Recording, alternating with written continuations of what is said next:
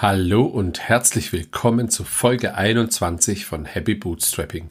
In Folge 21 habe ich mit Dominik Sobe von helpkit.so gesprochen.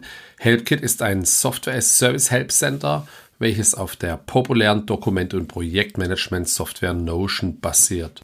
Dominik wollte eigentlich im Management Consulting durchstarten, hat dann aber während dem Studium gemerkt, dass ihm die Softwareentwicklung relativ viel Spaß bereitet. In einem Hackathon am Wochenende in Portugal hat er dann die erste Version von HelpKit gebaut und diese jetzt auf ja, knapp 10.000 Dollar Monthly Recurring Revenue skaliert. Ansonsten hat er auch schon einiges probiert und ich finde die Geschichte total beeindruckend, gerade weil er mit jungen Jahren zu Hause schon ja, ausgeflogen ist und jetzt auf der Welt als digitaler Nomade lebt und dann auch noch Sprachen in Südostasien lernt. Jetzt geht's auch schon direkt los. Ich wünsche dir viel Spaß bei der Folge und bleib unbedingt bis zum Ende dran. Hallo Dominik. Hi Andi. Wer bist du und was machst du?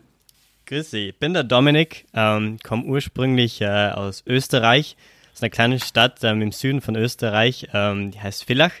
Ähm, bin aber mittlerweile, äh, wohne schon seit fünf Jahren immer in Österreich. Mittlerweile ist mein Hauptlebenspunkt in Portugal, verbringe aber dann trotzdem sehr viel Zeit im Moment, vor allem in den letzten zwei Jahren in Südostasien, wo ich glaube, merke, dass ich immer mehr mein, mein, meine Homebase wahrscheinlich gefunden habe. Und ja, beruflich, ähm, seit circa zwei Jahren ähm, bin ich quote unquote ein Indie-Hacker für viele, die vielleicht das Wort nicht wirklich kennen. Ähm, Indie-Hacker ist im Prinzip ein bisschen eine neue, eine neue Berufsbezeichnung. Das sind Leute, die was im Prinzip ähm, ein Portfolio von eigens erstellten Softwareprodukten erstellen und, und, und vertreiben im Prinzip. Das heißt, ich habe ein kleines Portfolio an Softwareprodukten, die ich alle selber gebaut habe und mit denen ich quasi Geld mache und versuche mir mein Leben zu finanzieren. Und du machst es seit zwei Jahren. Wie, wie bist du dazu gekommen oder wie alt bist du eigentlich gerade? Ich bin 25, ähm, werde jetzt bald im, Ju im Juli 26. Und, und hast du was studiert, Ausbildung gemacht oder wie bist du zu dem Thema Softwareentwicklung und SaaS gekommen? Ja, genau. Also ich habe eigentlich eine sehr Standard-Ausbildung ähm, durch mir durchgemacht. Also nachdem ich die Matura gemacht habe in Österreich, habe ich ähm, Management und Economics, ähm, Betriebswissenschaften und, und, und äh, äh, Wirtschaft studiert, mein Bachelor ähm, in Innsbruck, einer Stadt im, äh, im Westen von Österreich. Ähm, super schön in den Bergen, ähm, war sehr cool mit Snowboarden zu verbinden und habe dann mein Master ähm, in Information Systems, also Informationssysteme, äh, in Lissabon in Portugal gemacht. Das ist so ein bisschen der, der Background. Allerdings habe ich gemerkt, während ich ähm, Wirtschaft studiert habe, ganz am Anfang äh, bin ich irgendwie so in diese Management-Consulting-Schiene ein bisschen gerutscht. Ich glaube, jeder, der irgendwie BWL studiert, ähm, merkt, dass äh, die zwei coolsten Dinge, die man machen will, ist entweder ins Investmentbanking, ähm, dass man dann bei, bei Goldman Sachs oder JP Morgan arbeiten kann ähm, und wahrscheinlich nie mehr schlafen oder ähm, im, im Management Consulting, Consulting äh, arbeitet. Und das war auch irgendwie ein bisschen mein Traum ganz am Anfang. Ich war auch in einer studentischen Unternehmensberatung, die heißt Icons, super cool. Das war auch so der, der erste ähm, Berührungspunkt irgendwie mit wirklich praktischen Wissen, was ich irgendwie anwenden konnte. Das war super cool. Nur dann habe ich irgendwie gemerkt, dass ich lieber ähm, nebenbei ähm, Softwareentwicklung mir, mir selber beibringe. Und irgendwie bin ich dann dazu gekommen, eine kleine App zu bauen, die Leuten hilft, sich auf das Jobinterview, das man benötigt, um im Management Consulting äh, aufgenommen zu werden, ähm, äh, quasi eine kleine App gebaut, die was dann äh, im Prinzip ein kleines Handbuch war, aber in App-Form. Und habt ihr dann, habt ihr dann gelauncht und wirklich viel gedacht und plötzlich ein bisschen Geld damit gemacht. Und das war dann so das erste Mal, wo ich wirklich so Blutlecken angefangen habe, schon während dem Bachelorstudium, wo ich so war, hm, ich meine, Management Consulting ist cool, aber ich habe gerade selber eine App gebaut und die macht tatsächlich ein bisschen Geld. Vielleicht könnte ja das mein Beruf werden. Und das war dann so der, der Startschuss, würde ich sagen. Gibt es die App noch? Wie heißt die? Die App heißt Case Tools. CaseTools.app ist, die, ist die, die, der Webseitenname. Die gibt es noch, ja, und die macht auch noch tatsächlich ein bisschen Geld. Ähm, jetzt nicht unendlich viel. Ich glaube, ähm, macht gerade so, ich glaube, so im Durchschnitt 300, 400 ähm, Dollar US-Dollar im Monat. Ähm, aber es war super spannend während dem, während dem Bachelorstudium, weil ich meine, das, das ist relativ viel Geld damals, also als Student und ich konnte halt nebenbei wirklich ein bisschen Geld sparen, ein bisschen Geld für Blödsinn ausgeben und es war halt irgendwie cool, so ein bisschen mehr, mehr Geld auf der Seite zu haben von so einer kleinen App, mit der ich eigentlich überhaupt keine ähm, Erwartungen hatte und ich dachte mir dann, als ich die, als die App ein bisschen Geld gemacht habe, dachte ich mir so, wow, Dominik, mach einfach zehnmal solche App und dann kann ich davon leben. Nur hat sich dann rausgestellt, dass das dann doch nicht ganz so easy ist und ich wahrscheinlich schon ein bisschen Glück hatte ganz am Anfang, weil viele Leute, die ihr erstes Produkt ähm, ins Leben rufen, ja wirklich sehr, sehr, ähm, sehr, sehr selten wirklich Erfolg unter Anführungszeichen haben. Nicht jetzt, dass die App ultra erfolgreich war, aber ich glaube, ich habe ein bisschen ein falsches Bild von, von Erfolg ähm, sehr schnell mitbekommen und war dann so, wow, ich mache jetzt einfach fünf mehr Apps und dann bin ich reich. Und das hat sich dann rausgestellt, war doch nicht ganz so einfach. Aber das war so der Startschuss. Und äh, wie kann ich mir das vorstellen? Hast du dann App-Entwicklung während deinem Master, also der, im Studium hast du es wahrscheinlich nicht gelernt, gab es keinen Dozenten. Das heißt, du hast dich abends Udemy, YouTube und dann hast du tatsächlich selber gesagt, komm, ich habe hier das Problem und die Idee für die App, wie mache ich sowas? Und dann bist du, hast du dich hingesetzt und dir das selber beigebracht. Genau, also ich habe angefangen ganz am Anfang mit Webseitenentwicklung. Ähm, da habe ich sehr viel Gefallen dran gefunden, weil es einfach sehr spannend ist, irgendwie mit Code, ein bisschen Code auf einmal was zu bauen, was dann auf einmal ähm, ja, am Computer erscheint und man damit interagieren kann. Das hat mich irgendwie sehr motiviert. Das, das Ding ist, wenn man Programmieren lernt, fällt man sehr oft in diese, in, diese, in diese Falle, dass man sehr, sehr viel lernt, aber es nie wirklich anwenden kann oder, oder, oder versucht. Und ich habe dann relativ am Anfang, Gott sei Dank, irgendwo ähm, in, einem, in einem Tutorial gehört, so hey, wenn du anfängst zu programmieren, such dir doch ein Projekt aus, ein kleines, und bau das von, von, von, von Beginn bis zum Ende und schau, ähm, dass du wirklich so diese ganze, diese ganze ähm, ähm, Kette irgendwie mal durchmachst von Programmierung, vom Start bis hin dann wirklich zum Vertrieb. Und ich dachte mir so, okay, wow, das, das ist eine coole Idee. Ich suche mir ein kleines eine kleine Idee, die ich auch wirklich durchführen kann. Denn äh, ich wusste dann, ich wusste am Anfang, ich kann jetzt nicht das nächste Facebook bauen, sondern ich muss irgendwie klein anfangen. Und das war irgendwie so ein, ähm, das war, das war so ein Scope, wo ich wusste, okay, das ist machbar, ist zwar schwierig, aber ich wusste, an was ich ähm, quasi hinarbeiten muss und somit konnte ich mir dann sehr einfach die Tutorials und die, die, die Blogartikel zurechtlegen, wo ich dann wusste, okay, Step by Step fange ich an, ähm, was zu lesen und was dann durchzuführen wie ging es dann weiter? Du hast dann, wenn ich es richtig verstanden habe, hast du die so eine Seven Degrees gegründet als so eine Art Holding, wo du dann jetzt verschiedene Produkte baust. Und das war dann sozusagen der Startschuss zu allem. Genau, ganz am Anfang war eigentlich nur ähm, war ich ein, ähm, ein Einzelunternehmen ähm, in, in Österreich noch.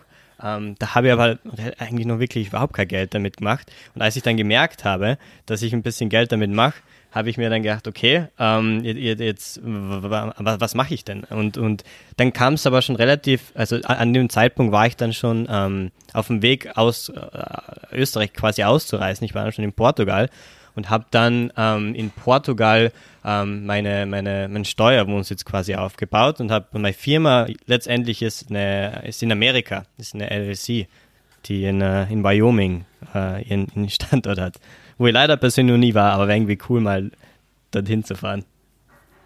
Ja, da habe ich mit deinem Namensvetter dann äh, vor ein paar Folgen schon drüber gesprochen. Dann, der war auch noch nicht dort. Und äh, ich glaube, er hat äh, vier oder fünf Kollegen mittlerweile und sie haben überlegt, ob sie mal einen Ausflug nach Sheridan, Wyoming machen, um sich dort mal zu treffen. Okay. Bist du hier nach, nach hat nicht der Peter Levels äh, so ein Tool gebaut, mit dem man nach Portugal auswandern kann, aber da bist du vorher dran gewesen, oder?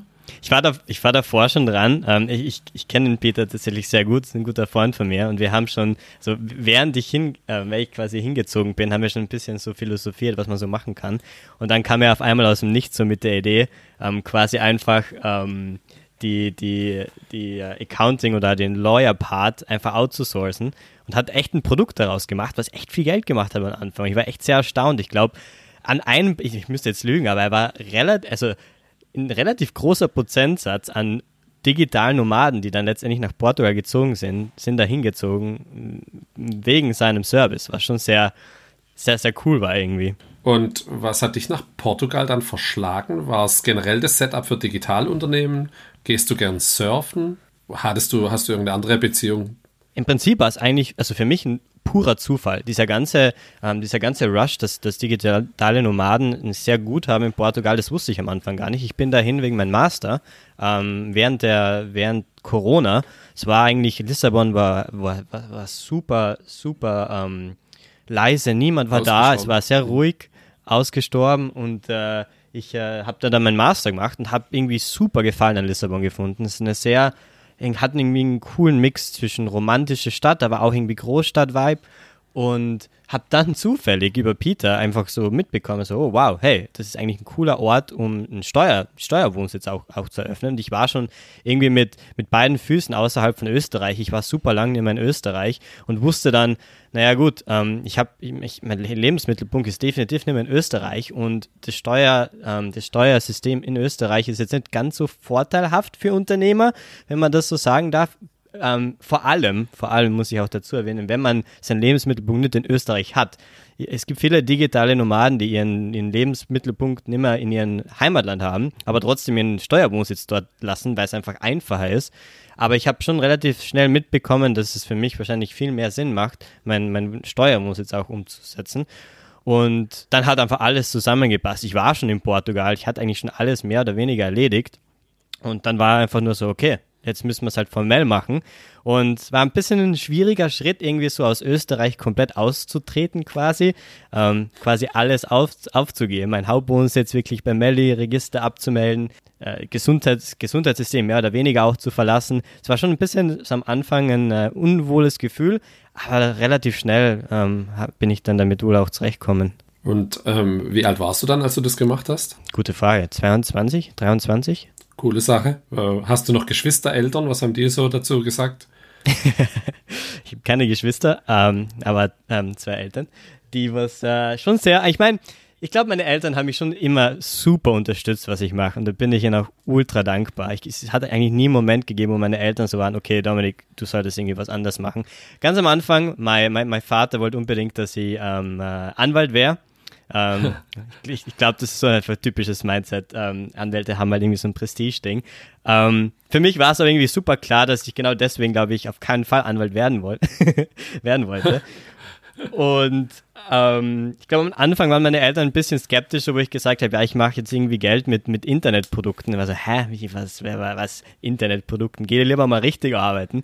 Ähm, aber als ich dann, als ich, als es dann ein bisschen, ähm, bisschen Progress hatte, haben sie dann gemerkt, oh, okay, ich glaube, ich glaube, der weiß schon, was er macht und haben mich eigentlich bis jetzt immer unterstützt ähm, und äh, sind schon relativ ähm, glücklich, auch wenn ich wieder mal nach Hause komme.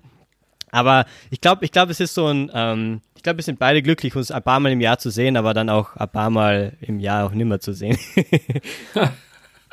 okay, verstanden. Wie ging es dann weiter? Du hast dann du hast diverse Produkte gebaut und das größte davon ist das Thema HelpKit. Kannst du ein bisschen erzählen, wie es dazu kam, zur Idee? Gern, gern. Also im Prinzip angefangen hat das Ganze, nachdem ich, nachdem ich nach Portugal gezogen bin. Mein Hauptziel eigentlich, ähm, um meinen Master zu machen, ganz transparent, falls das jetzt mein Vater hört, ist wahrscheinlich ziemlich lustig, aber ganz transparent zu sein. Mein, mein, der Grund, warum ich den Master gemacht habe, eigentlich um ein bisschen meine Zeit hinauszuzögern, um letztendlich an einem Produkt endlich ähm, zu arbeiten, das genug Geld macht, dass ich davon leben kann. Das war irgendwie so mein Traum. Und ich wusste, dass ein Master, für viele Leute ist ein Master und, und, und ein Bachelor eine gute, eine gute Möglichkeit, irgendwie ähm, viel trinken zu gehen und Party zu feiern. Und für mich war es aber irgendwie so ein, ähm, so ein bisschen eine Ausrede, an meinen eigenen Produkten zu arbeiten im Studium, was hier und da schon relativ schwer war und auch ein großer Aufwand. Aber ich wusste so, okay, das ist Zeit, die, die, die, die ich habe, an die ich ähm, an meine Produkten arbeiten kann. Hab dann wirklich ein paar Produkte versucht, die, die was alle nicht wirklich ähm, erfolgreich in, in, ihren eigenen Wegen waren oder wirklich viel Geld gemacht haben und habe dann an einem Produkt am Anfang so die, glaube die typischen Fehler gemacht, die viele Indie-Hack oder auch Unternehmer machen und das ist, dass ich für, ich glaube, drei, vier Monate an einem Produkt gearbeitet habe, ohne jemanden ohne jemanden davon zu erzählen. Ich, war, ich halt, hatte alles sehr, sehr, sehr geheim gehalten und habe aber auch ähm, so viel an Kleinigkeiten gearbeitet, obwohl ich nicht mal wusste, dass es jemals irgendwann verwenden will. Also ich habe mich, ich habe keine potenziellen Kunden gehabt. Ich habe einfach an einem Produkt gearbeitet. Ähm, das, das, heißt Store Previewer, gibt es noch immer, hat auch ein paar Kunden. Es hilft Leuten, sie, ähm, ihre App, ihre mobile App ähm, im App Store ähm, anzuschauen. Das heißt, ähm, bevor man die App in den App Store hochlädt, kann man quasi mit der mit dieser Website quasi eine Vorschau haben, wie sie im App Store aussehen wird. Und das hilft ähm, zum Planen, wie die, wie die Grafiken aussehen sollen, wie der Text sein sollte. Die App per se hat schon sehr viel Gefallen danach gefunden, aber in den drei, vier Monaten, als ich daran gearbeitet habe, habe ich schon gemerkt, naja, ich, ich, ich, ich rede mit keinen Kunden, ich, ich programmiere dann etwas und weiß nicht, ob das irgendjemandem gefällt und habe sehr viel Zeit und, und wirklich ähm, ähm, ähm, Passion reingesteckt. Und dann, als ich es dann endlich, endlich nach ein paar Monaten gelauncht habe, auf einmal so, niemand, niemand war da. Ich meine, ich hatte niemanden davon erzählt. Auf einmal war die Website online, aber natürlich hat niemand davon gewusst. Und ich war dann auf einmal, ich stand dann wirklich so von der Wand und dachte mir so, ja, was, was habe ich denn, was habe ich mir eigentlich gedacht die letzten vier Monate? So, ja, ich kann jetzt programmieren, aber ich habe überhaupt keinen Plan von Vertrieb. Ich habe niemanden davon erzählt. Natürlich bin ich jetzt ein Millionär. Aber das hat mir so ein, das hat mich so demotiviert, ähm, weil ich einfach, obwohl ich so viele Blogposts, ähm, Podcasts über Gründen gehört habe, hab, bin ich wirklich selber in die, in die, in die, wirklich in die Falle getappt und war dann so, okay, wow, das ist wirklich echt nicht cool. Und, und, und das war dann so rund um Weihnachten. Und ich bin da echt ein bisschen in eine Depression gefallen. Ich konnte, ich konnte tatsächlich, ein, ähm, ich bin einen Tag ähm, aufgewacht und ich konnte meinen Computer nicht mehr öffnen. Ich war einfach, ich war irgendwie, es war wie ein kleines Burnout. Ich war so, wow, was, was mache ich eigentlich? Das, was mir so Spaß macht, irgendwie so ähm, Produkte zu bauen und das alles, auf einmal war es auf einmal, die Motivation war weg, weil ich dachte, dass alles, nachdem ich meine Website online stelle, auf einmal groß rauskommt und ich irgendwie ein bisschen Geld machen werde damit. Und das ist dann nicht passiert und dann war ich sehr depressiv für ein, zwei Monate, habe mich da dann langsam wirklich wieder rausgeschöpfelt und dann war es so zwei, drei Monate, wo ich einfach, wo ich nicht wusste, was ich machen soll. Ich dachte mir so, wow, okay, nichts funktioniert. Ähm, ich habe jetzt an dem Produkt, was wirklich cool aussieht und, und sehr funktionabel ist, lang gearbeitet und irgendwie die Früchte habe hab ich nicht davon irgendwie, nicht getragen. Und dann war, war Sommer in Portugal und ich hatte immer schon im Hintergrund, dass ähm, ich für, für meine mobile App, aber auch für, für, für das andere Produkt Store Previewer immer eine, eine Help, ein Help Center brauchte, also eine, eine Website, wo man Fragen und Antworten findet zum Produkt, dass, dass, dass, dass der, der, der Kunde nicht selber ähm, mich immer per E-Mail erreichen muss, sondern selber nachlesen kann. Ähm, das kennt man ja sehr oft ähm, von diesen, diesen größeren Firmen, die solche Webseiten haben. Und ich habe damals schon mit Notion, Notion ist so ein ähm, Notiz- eine Notizsoftware slash Wiki slash Projektmanagement-Software. Kann, kann, kann sehr viel. Immer mehr ähm, Firmen verwenden sie, um, um alle ihre Dokumente, ihre, ihre Firmendokumente zu ähm, digitalisieren. Und ich habe Notion damals schon verwendet, um quasi so einen kleinen Fake-Help-Center zu bauen und habe das dann überall implementiert.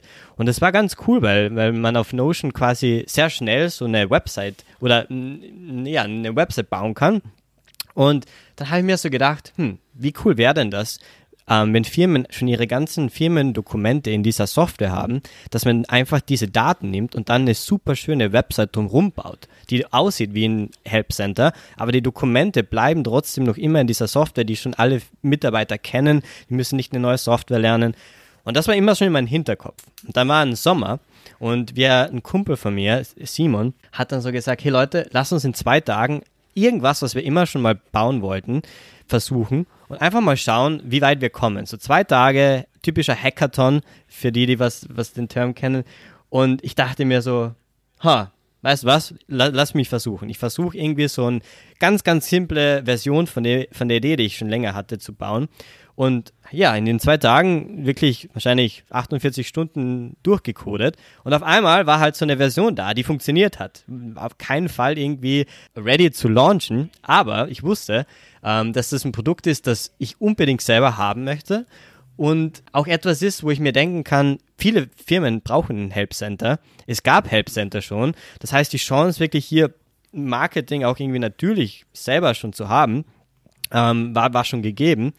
Und dann habe ich mir, und dann habe ich mir so gedacht, okay, wow, das ist, das ist ein Produkt, an dem kann ich wieder arbeiten. Die Motivation war zurück. Für mich war dann so, okay, ich sehe so viele Leute immer mehr auf Twitter, die sehr, sehr öffentlich über ihren, ähm, über ihre Erfolge, aber auch über Dinge, die sie, äh, die, die, wo sie scheitern, sehr, sehr öffentlich darüber berichten.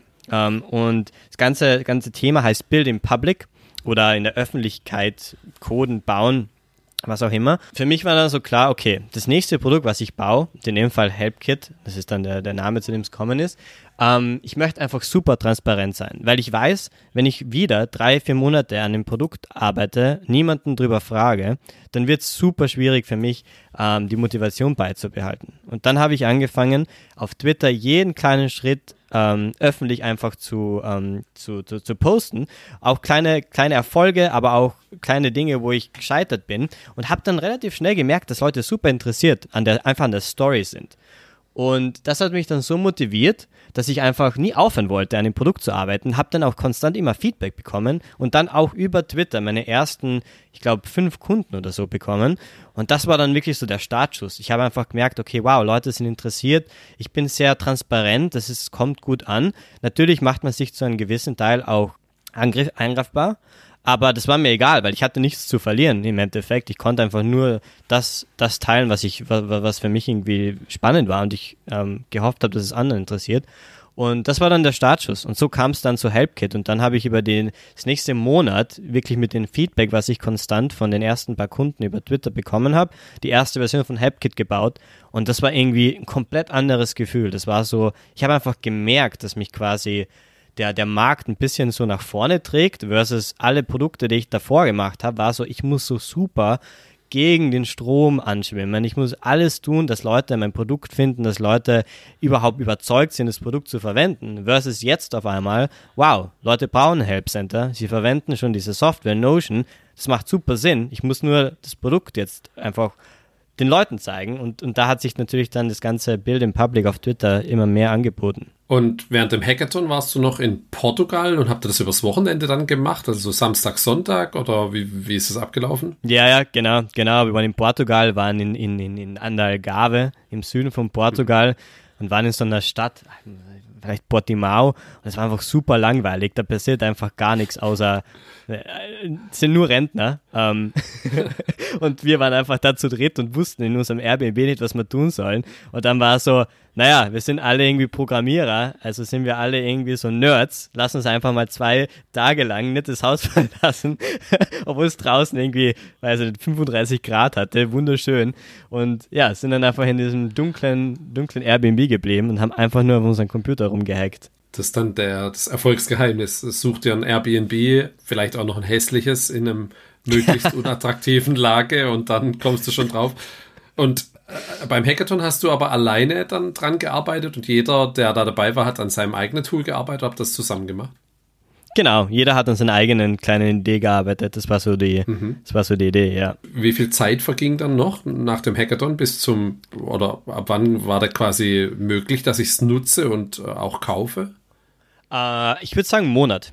Einen Monat. Ich habe dann ich dann noch einen Monat danach mit dem Kumpel auch in einem anderen Airbnb im Norden von Portugal verbracht. Wir haben so eine ganze Portugal-Tour gemacht. Es war eigentlich, eigentlich auch gleich. Wir waren so in einem wunderschönen Ort im Norden, aber haben hier rausgefunden, dass es so ein kleines Klima, Klimaloch war, wo irgendwie den ganzen Tag der Nebel hängt. Das heißt, im Endeffekt waren wir umgeben von Sonnenschein, aber der Ort, wo wir waren, war einfach nur Nebel. Und das war dann auch schon wieder der perfekte Zeitpunkt, einfach zu sagen, okay, ich nehme jetzt einen Monat Zeit und ich versuche einfach das Produkt so ready zu machen, dass es Leute verwenden kann, können. Aber das sei wirklich auch dazu gesagt, die erste Version war wirklich meiner Meinung nach wirklich sehr schlecht. Und ich, das ist auch so ein so ein wichtiger, wichtige, wichtige Lehre irgendwie, dass man sich nicht zu schade sein sollte, das Produkt so schnell wie möglich auch auf den Markt zu bringen und wirklich mit dem Feedback zu lernen, das, das Kunden einem geben, bevor man an etwas vier Monate arbeitet und dann keiner überhaupt Lust hat, die App zu verwenden. Ja, spannende, spannende Geschichte auf jeden Fall. Zu dem Zeitpunkt hast du dann auch noch studiert und dann hast ja. du zum Launch auch die ersten Umsätze schon gemacht. Und wann war das dann? Das war wahrscheinlich dann so rund um September. Rund um den September, im Juli den Hackathon, dann im August daran gearbeitet und dann rund um September hatte ich dann eine, eine, ähm, so eine ganz am Anfang einen Early Bird gelauncht, wo Leute für ein Jahr lang ähm, für, für einen ganz kleinen Betrag, es waren glaube ich 40, 50 Euro, ähm, die Software dann kaufen konnten und habe dann quasi über diesen Early Bird Deal die ersten paar Kunden bekommen. Okay, wow. Und jetzt hast du dein, dein äh, MRR, Monthly Recurring Revenue, ja auch public auf Twitter. Ich weiß nicht, mhm. ob es aktuell ist. Wo stehst du da heute? Ja, also ich, ich versuche sehr transparent zu sein. In, in den letzten paar Monaten hat man zwar, im, also ich, in den letzten zwei Monaten wäre ich immer weniger transparent. Ich merke, ganz am Anfang macht das super viel Sinn, ähm, sein, seine, sein MAR und, und seine, seine Zahlen ähm, sehr öffentlich zu scheren, aber man merkt schon sehr, je mehr man das tut, desto mehr ähm, ladet man schon auch äh, Leute ein, die das Produkt vielleicht stehlen oder, oder nicht stehlen, kopieren. aber halt mhm. kopieren wollen.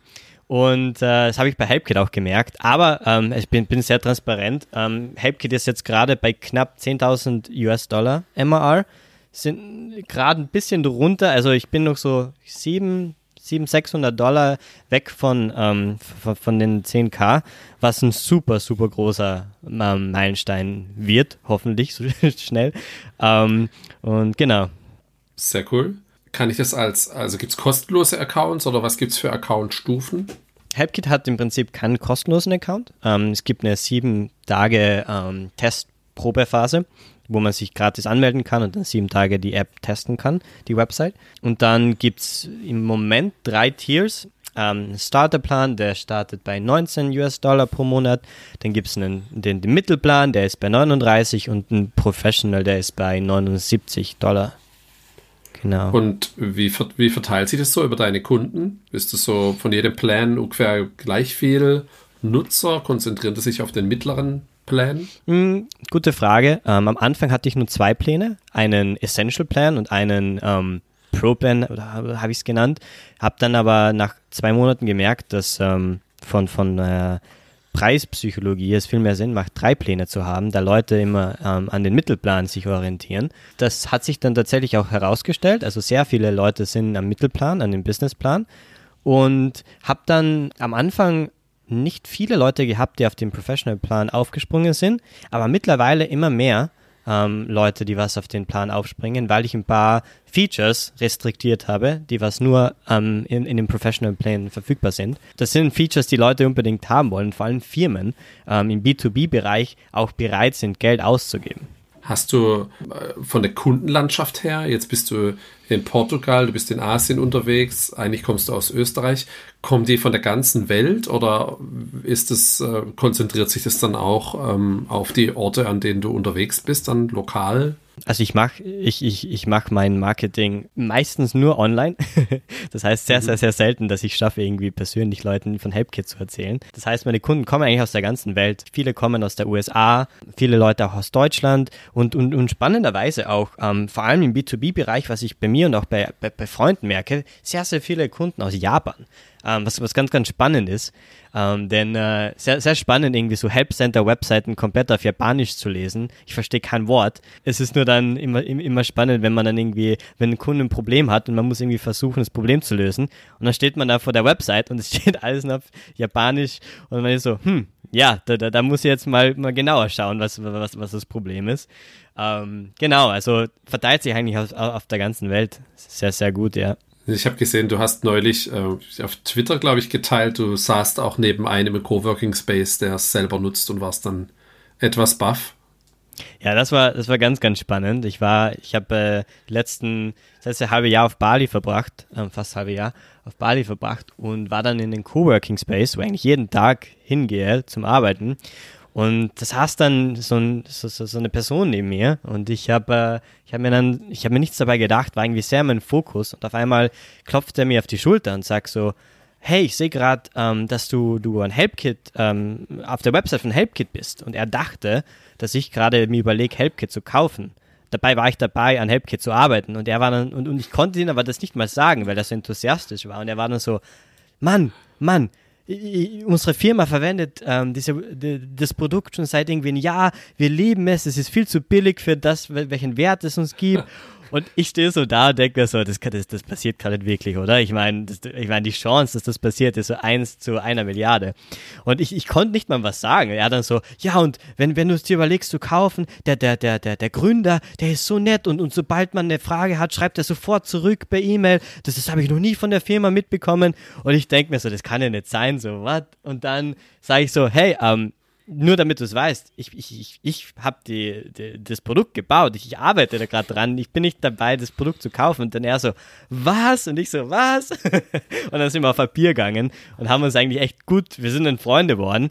Äh, Shoutout zu Lenz, kommt auch aus Deutschland. Super coole, super coole Story. Er hätte mir ich hätte mir eigentlich nichts Besseres wünschen können. Ich glaube, das ist so der, eigentlich der Traum irgendwie von einem, von jemand, von jedem, der irgendwie ein Produkt oder irgendwie irgendwas designt, dass jemand anders irgendwie ähm, das zufällig drauf stößt und, und man dann so merkt, so, oh wow, ich habe das eigentlich gemacht, ja. Coole Geschichte, dann gab es einen vorzeitigen Feierabend dann mit ein paar Bierchen.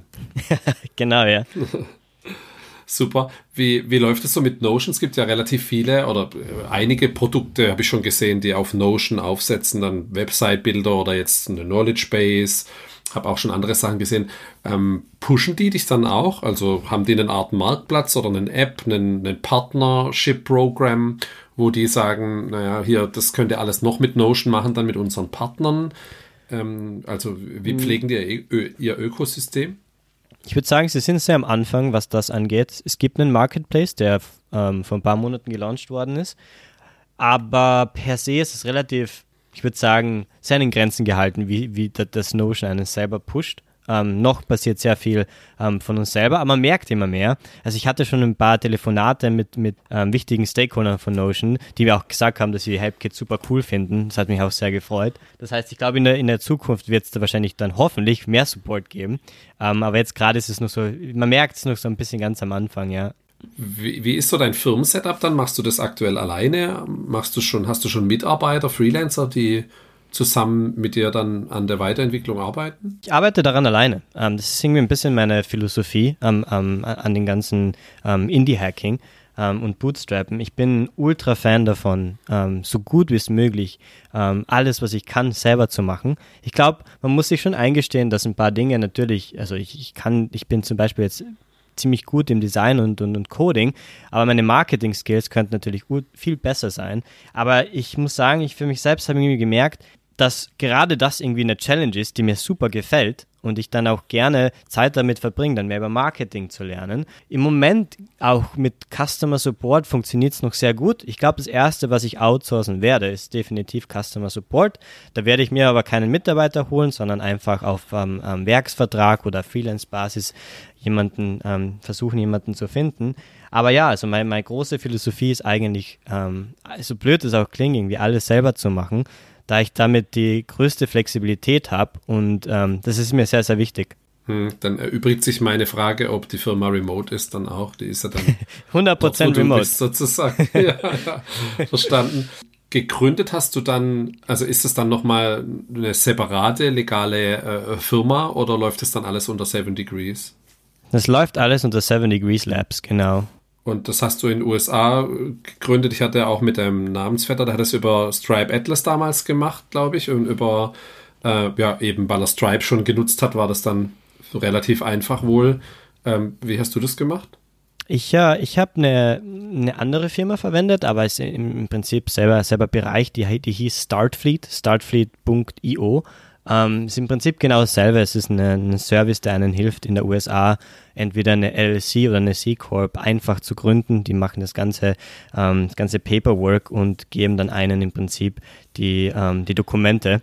Ähm, alles sehr, sehr flexibel übers Internet, dauert ein paar Tage, ist also wirklich, muss sagen, eins der der, der reibungslosen Dinge, die ich jemals gemacht habe. Also ich habe schon dadurch, dass ich so international unterwegs bin, sehr viel mit äh, es ist sehr viel Kopfweh mit, mit, äh, mit Anwälten oder, oder Steuerberatern gehabt und das war einfach wirklich so, so, so reibungslos. Es war super gut. Und genau, also Setup ist eine US LLC in, in Wyoming. Alle am selben, an derselben Standort. Selbe Adresse wahrscheinlich. Komisch, ja. Und das heißt, wenn du jetzt Stripe-Auszahlung bekommst, gehen die in die USA und wie hat dann deine, oder wie funktioniert das dann für dich als Privatperson dann in Portugal? Schreibst du dann da eine Rechnung oder bist du dann angestellt oder wie läuft das? Uh, das Steuerthema. Ja, das ist, ich glaube, das, das, das, äh, das ist immer spannendste. Tatsächlich verwende ich selber nicht Stripe. Der Grund dafür ist, dass Stripe ist ein ultra guter Zahlungs, äh, eine Zahlungs-API. Allerdings, das Problem mit Stripe ist, dass Stripe die Steuern nicht für einen abführt. Das heißt, ähm, wenn man im Internet ähm, digitale Produkte vertreibt, dann ist man verpflichtet, in jedem Land, in dem der Kunde ähm, das Produkt kauft, ähm, Sales Tax oder Steu ähm, ähm, äh, Umsatzsteuer. und mhm. Umsatzsteuer zu zahlen, mhm. genau. Und das macht Stripe nicht für einen. Das heißt, man ist selber damit verpflichtet. Und das kann es, vor allem wenn man alleine daran arbeitet, aber auch ein kleines Team, ein kleines Team von Startup, irrsinnigen Kopf bereiten. Und deswegen verwende ich Paddle, das ist ein anderer Zahlungsanbieter, was ein sogenannter Merchant of Record ist. Und wie das funktioniert, ist, dass quasi Paddle im Prinzip, das eigentlich mein Produkt nicht meine Firma vertreibt, sondern im Namen von Paddle und Paddle dann die Aufgabe hat, über die Zahlungen, die an Paddle gezahlt werden, die Steuern respektive an die Länder abzuführen. Und alles, was ich dann bekomme, ist dann quasi im Prinzip ähm, eine, eine, auf einem Vertragsbasiert quasi eine Ausschüttung von den Steuern abgezogenen Profiten, die was quasi Paddle erreicht haben. Und das macht das Ganze natürlich sehr viel einfacher für mich, da ich mich nicht um die ganzen Umsatzsteuern in jedem Land kümmern muss und da da, da gibt es schon sehr, sehr viele ähm, Firmen, die was es darauf aufgehängt hat. Und das wusste ich von Anfang an, Gott sei Dank, dass, dass, dass ich mir das nicht antun kann. Und äh, dadurch, dass ich so, so ein österreichisches, deutsches Mindset schon ein bisschen habe, so alles muss 100% abgesiegelt sein, ich traue mich jetzt da nicht irgendwie mit Steuern so halb rumzutun, dann wusste ich, okay, Dominik, obwohl Stripe wahrscheinlich die beste ähm, Zahlungs-API ist, verwend Paddle und das ganze Kopfweh ist weg und das, das war dann für mich eine einfache Entscheidung. Ist es für dich dann teurer vom Service her? Scheint es ja dann schon umfangreicher zu sein. Also du zahlst dann auch prozentual eine Abgabe an Paddle dann wahrscheinlich. Ja, genau. Ähm, also Paddle hat, glaube ich, eine pro Transaktion 5% Fee plus 50 Cent. Was in meiner Meinung nach schon sehr kompetitiv ist, wenn man darüber überlegt, dass man bei Stripe, ähm, ich glaube Stripe hat, ich müsste jetzt legen, 3% vielleicht, aber Stripe hat quasi das Problem, dass man ja für Stripe um, um die Sales Tax dann abzuführen, ähm, noch verschiedene eine ne, ne Steuerberater braucht, die, ho die hoffentlich international sind und, und wissen, wie man in jedem Land dazu kommt, überhaupt die Steuern abzuführen. Und ich meine, jeder, der schon mal mit einem Steuerberater oder Anwalt zu tun gehabt hat, weiß, dass die einen das Geld pro Minute rauben und deswegen ist es eigentlich, bin ich sehr, sehr glücklich, Paddle ein bisschen mehr Prozent abzugeben, für, für das, dass ich da überhaupt keinen Kopf wieder mit haben muss. Bist du dann da limitiert, in welche Länder du verkaufen kannst oder funktioniert es weltweit? Ich habe einen, einen, Hörer, schöne Grüße übrigens, der hat genau hm. an der Stelle Probleme, zum Beispiel mit der Schweiz. Das gibt es wohl nochmal besondere Geschichten. Also noch ha. besonders äh, wie in Österreich und in Deutschland offensichtlich. Ähm, ist das bei Paddle dann eingeschränkt oder geht es in jedem Land? Also ich muss sagen, ich glaube, das geht ein bisschen gerade über mein Wissen hinaus. So viel ich weiß, ich meine natürlich, Paddle ist wie jeder Zahlungsanbieter, aber gleich wie bei Stripe nehme ich mal sehr an, ähm, darauf verpflichtet, sich an internationale hm. Regeln und Treaties zu halten. Ich meine, was man vor kurzem gemerkt hat, ist zum Beispiel, dass ähm, Russland von, von den ähm, Kund, von der Kundenliste quasi gestrichen worden ist. Das heißt, ich kann mein Produkt nicht mehr an russische Nationalbürger ähm, vertreiben. Das ist eine Limitation, die die App, äh, die, die, die Paddle einen, oder das sind Limitationen, die einen Zahlungsanbieter natürlich vorlegen, aber ähm, das Gleiche gilt im Endeffekt auch bei Stripe. Das heißt, im Prinzip wirklich viele ähm, Restrictions in diesem Sinne gibt es nicht. Es ist sogar fast der, also der umgekehrte Weg. Ich habe schon viel öfters mitbekommen, dass sich Leute schwer tun, ähm, einen Stripe-Account zu erstellen versus einen Paddle-Account. Oftmals, ähm, vor allem ukrainische Freunde, hatten am Anfang immer wieder Probleme mit Paddle-Account, äh, mit, mit Stripe-Accounts und haben dann letztendlich Paddle verwendet oder einen anderen Anbieter, weil Stripe da sehr, sehr strikt war. Genau. Okay, verstanden. Wie ist jetzt so, wie ist jetzt so HelpKit im, im Lauf der Jahre gewachsen? Du hast gesagt, du machst ja auch Marketing, Vertrieb und alles in einer Person. One-Time mhm. äh, Ninja sozusagen. Ist es linear jetzt über die Jahre gewachsen oder was hast du unternommen dann Marketing- und vertriebstechnisch? Am Anfang sehr stark war, der, war das Wachstum ähm, bedingt durch Twitter. Ich habe sehr viel auf Twitter ähm, äh, Bild in Public versucht und habe da sehr viele Kunden und, und, und ähm, auch Fans bekommen. Auf Twitter gibt es auch sehr viele ähm, Notion-Influencer, also im Prinzip Leute, die was quasi ihr, ihr Job ist es, Leuten zu erklären, wie man Notion verwendet. Und da gibt es Accounts, die haben mittlerweile 200, 300.000 Follower auf Twitter, was eine super hohe Zahl auf Twitter ist. Und ich habe da wirklich glücklicherweise ganz am Anfang bevor diese Leute so viel Follower hatten, ähm, Beziehungen aufgebaut, wurde Freunde mit denen auf Twitter und habe denen am Anfang auch HelpKit einfach gratis irgendwie ähm, äh, zur Verfügung gestellt. Die hatten da super Freude dran und dann haben die einfach angefangen. Ich hatte nicht mal, wir hatten nie einen wirklichen Vertrag oder irgendetwas. Die haben einfach, ich habe einfach nur gesagt, ciao, ich gebe dir HelpKit for free, mach damit was du willst und wenn du Lust hast, tweet mal darüber.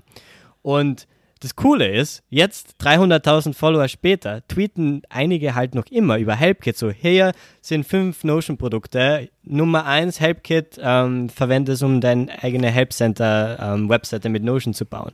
Und das ist ein, eine Distribution, die, die, die, die konnte ich mir, also die kann man sich nicht mal, nicht mal erkaufen, nehme ich mal an.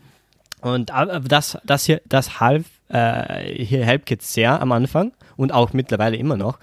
Und was ich dann angefangen habe, ist ähm, immer mehr in ähm, SEO zu investieren, also Suchmaschinenoptimierung. In einer Art und Weise nicht, wie man es vielleicht ähm, normalerweise kennt von Blogposts. Da tue ich mir nämlich sehr schwer. Ich finde ich sehr, sehr, sehr langweilig, Blogposts zu schreiben, um ehrlich zu sein. Auch vielleicht ein guter Punkt, den ich mal outsourcen kann und sollte.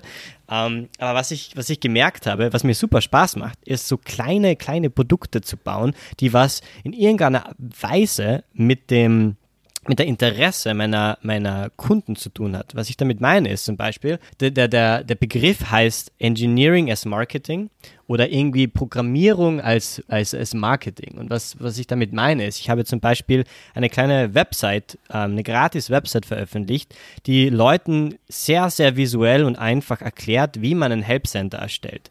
Jetzt ganz, ganz, ganz, ganz simpel. Was ist ein Help Center? Was sind die fünf Punkte, die man beachten muss? Ähm, wie schreibt man einen Help-Artikel? Aber alles in einem sehr ähm, sehr, sehr sexy Design. Es ist nicht wie ein, ein, irgendwie ein langweiliger Blogpost, den man durchscrollen will oder muss, sondern es ist einfach eine schöne Website. Und hier und da habe ich dann, ähm, ist es natürlich auf der HelpKit-Website gehostet.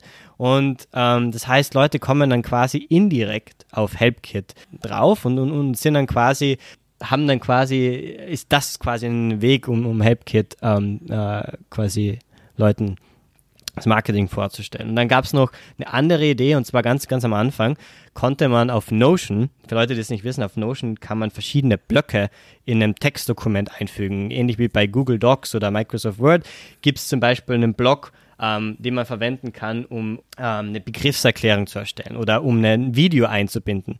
Und viele, viele Nutzer bei Notion wollten eine einfache Tabelle haben die man in Notion einfügen kann. Aber das gab es noch nicht. Ich habe einen Weg rausgefunden, wie man solche Tabelle in Notion erstellen kann und habe dann im Internet gesehen, dass super, super viele Leute darüber ähm, ähm, sich aufregen, dass es dieses Feature nicht gibt und habe dann eine ganz, ganz kleine Website gebaut, die was quasi Leuten ganz einfach ermöglicht, diese Tabelle in Notion einzufügen.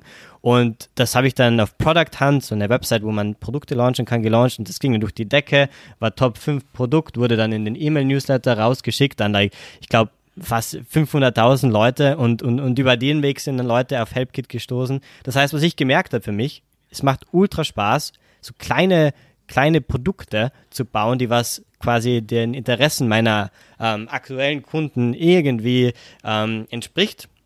Und ein viel besserer Weg für mich, Marketing zu machen, weil das verbindet irgendwie beides. Ich kann, ich mag Marketing und ich kann, habe irgendwie die Excuse auch an, an, ein bisschen zu programmieren. Sehr cool. Also dann hast du mit dem kleinen Helper-Tool bist du in die Top 5 von Product Hunt gekommen. Und mit HelpKit genau. hat es damals nicht geklappt. Den Artikel verlinke ich auf jeden Fall, habe ich aber gelesen. Da hat es nicht geklappt, aber mit der, mit der kleinen, mit dem, ja, mit dem kleinen Häppchen hat es geklappt. Sehr cool. Genau, ja. Jetzt hast du die 200.000, 300.000 äh, Twitter-Follower-Accounts erwähnt. Äh, haben die dann, also bietest du auch ein Affiliate-Modell an? So könnten die ja dann partizipieren und haben auch ja, was dran, wenn sie, wenn sie den Sale generieren, sage ich mal? Ja, super, super gute Frage. Ähm, ich bin gerade dabei, an einem Affiliate-Programm zu arbeiten. Wenn es nach mir ginge, hätte ich schon super früh ein Affiliate-Programm gelauncht. Das Problem ist aber nur auch ein bisschen wieder steuerlich. Paddle, der Zahlungsanbieter, den ich verwende, ähm, hat keine hat keine, keine, öffentliche Anbindung an ein Affiliate-Programm. Das bedeutet, dass ähm, ich andere Software verwenden müsste, um ein Affiliate-Programm zu launchen.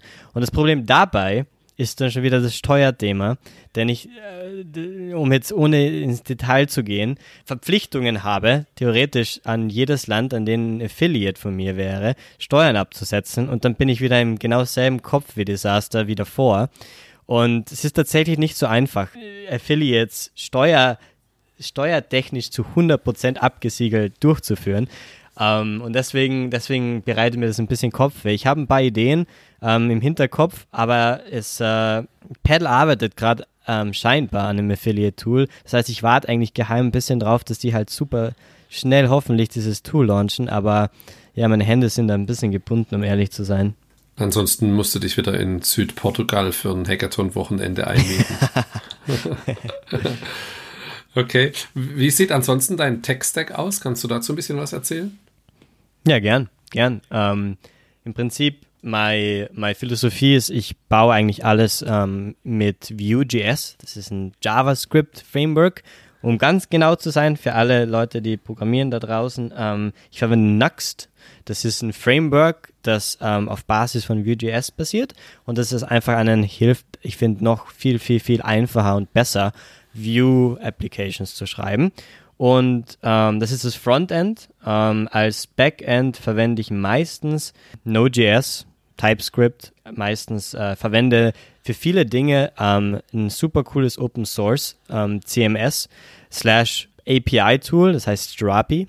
S-D-R-A-P-I, Strapi. Das ist ein super, super cooles Node.js-basiertes Backend-Tool, das einen hilft, ähm, vor allem wenn man selber an allen arbeitet, sehr, sehr, sehr streamlined Produkte zu launchen, ähm, ohne sehr äh, viel Kopfweh zu haben. Es erleichtert einen sehr viel, zum Beispiel Authentifizierung, ähm, hilft einen visuell irgendwie eine, ein Dashboard zu haben, wo man Datenbankentitäten ändern kann, etc. etc. Genau, das ist so, so der Tech-Stack. Nux als Frontend, Strapi als Backend und dann verwende ich noch sehr viel mittlerweile Cloudflare, ähm, Cloudflare Workers. Für alle, die was das kennen, es ist ein, ein super super coole Firma, Cloudflare, by the way. Aber Cloudflare Workers sind ähm, im Prinzip einfach, es ist alles gratis und es erlaubt einen sehr, sehr schnell Dinge zu bootstrappen, ohne viel nachzudenken. Das ist so lange gratis, wie man nicht über die Limits kommt, dann muss man immer dran. Ja, ja, genau, aber die, um diese Limits zu reachen, das, das ist fast unmöglich. Ja.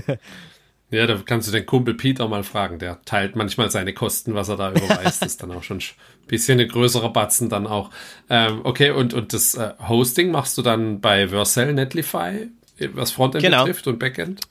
Ich, ja, ich host my Frontend bei Netlify und my Backend gerade auf DigitalOcean und auf Render, render.com. Mhm.